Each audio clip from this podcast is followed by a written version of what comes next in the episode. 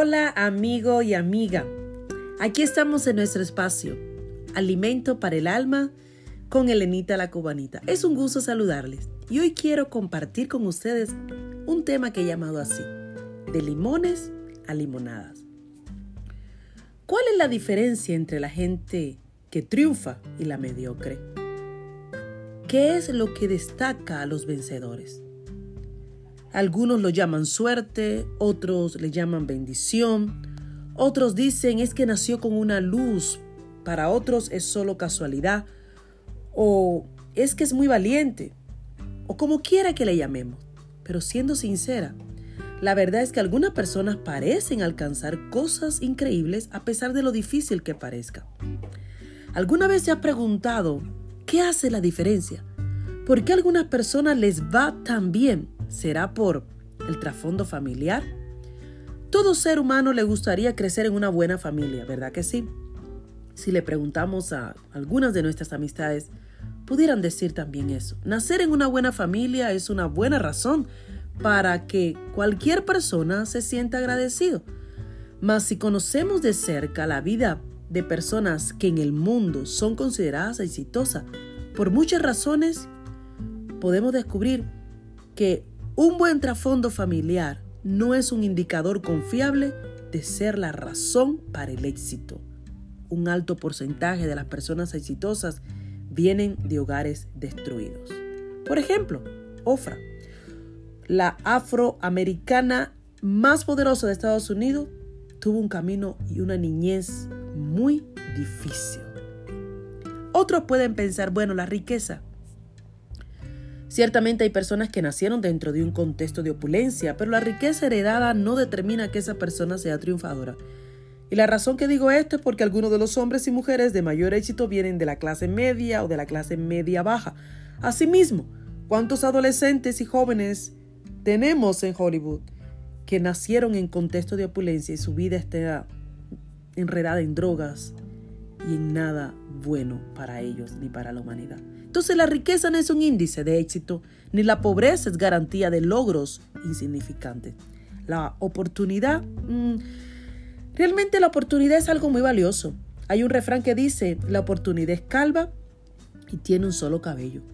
Realmente no se puede negar que la oportunidad es algo muy especial. Dos personas con dones, talentos y recursos similares pueden observar una situación dada y una de ellas verá tremendas oportunidades en tanto que la otra no verá nada. Así que la oportunidad está en el ojo de la observación.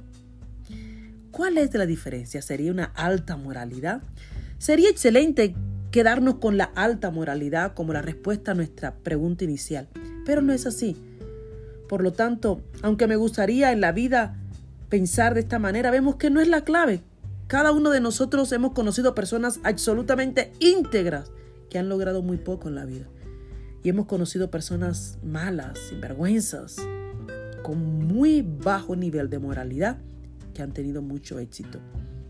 La ausencia de dificultades, pues esta no es la respuesta tampoco, porque hay muchas personas exitosas que han logrado y han llegado allí esquivando tantas adversidades incapacidades eh, físicas, incapacidades extremas.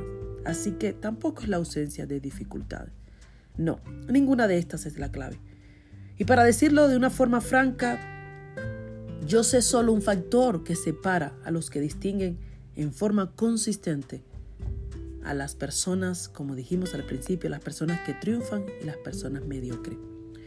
Y en este tiempo de mi vida lo que he aprendido es la diferencia está entre la gente mediocre y la gente de éxito consiste en esto, la percepción y la reacción ante el fracaso.